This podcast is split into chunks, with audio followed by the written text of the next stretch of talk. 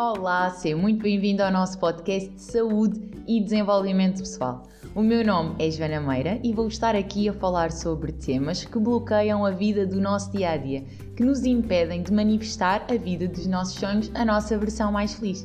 A minha intenção é que cries cada vez mais pensamentos e comportamentos mais possibilitadores, mais conscientes e mais saudáveis. Vamos?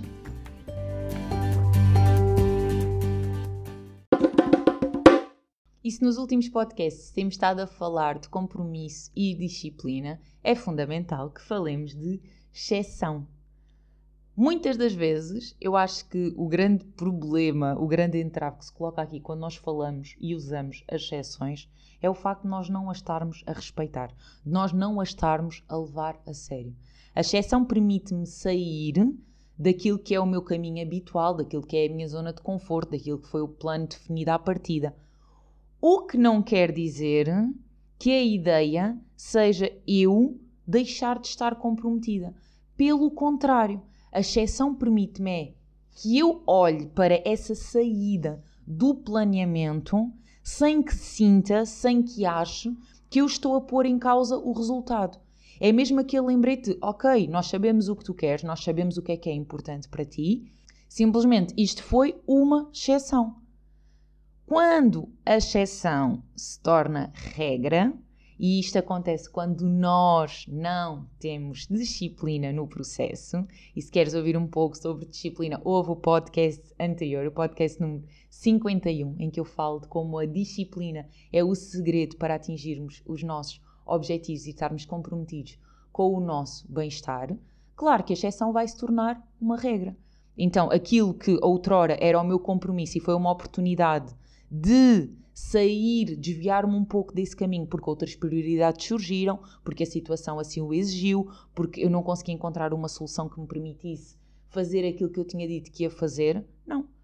Isso agora tornou-se o que realmente está a prevalecer, que é eu não estar comprometida com o meu objetivo, isto é, eu comecei-me a comprometer mais com tudo aquilo que acontecia à volta e que surge em torno do meu objetivo, e o meu objetivo passou para segundo plano. Por isso, na minha opinião, se eu acredito que as exceções são importantes, são fundamentais para que nós não tenhamos aquela tendência de cair no extremo, na inflexibilidade de quando as coisas não correm como planeado, eu fico sem teto, eu fico sem chão, eu não sei o que é que hei de fazer. O objetivo aqui, se é treinar a flexibilidade e a nossa capacidade de adaptação, claro que a exceção nos ajuda e muito a conseguir fazer isto de uma forma mais tranquila, sem culpas, sem peso, sem estar a colocar em causa. Não, ok, foi aquele momento. Agora, até para cumprir uma exceção, até para decidir criar uma exceção no meu plano, eu tenho que ter disciplina.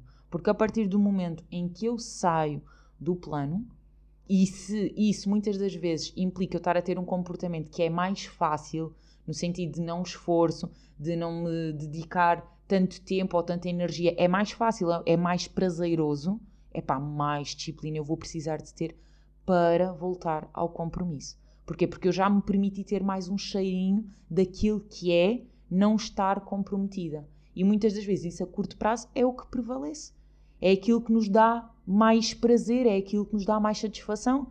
E claro que a parte do piloto automático da nossa rodinha do hamster prefere isso ao esforço. Até porque ele vai nos aliciar e dizer: não, não, qual resultado, qual objetivo, isso nunca vai acontecer, isso, isso não é para ti, isso não faz sentido.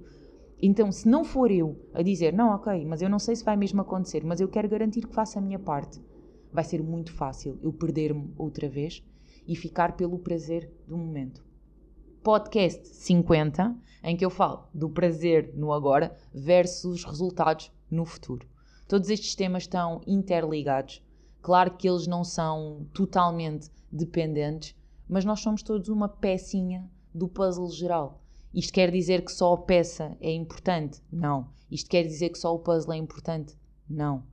Tudo tem o seu papel e tem o seu impacto. Agora, eu acredito é que se nós compreendermos e conhecermos cada uma das pecinhas, torna-se mais fácil olhar para o plano geral, ver uma imagem geral.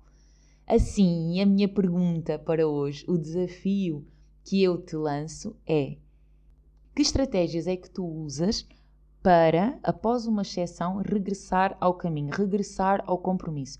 Ou pelo contrário, sempre que acontece uma exceção, tu descomprometes-te com aquilo que é importante. O que é que tu podes fazer agora em relação a isso, para te comprometeres mais, para te levares mais a sério?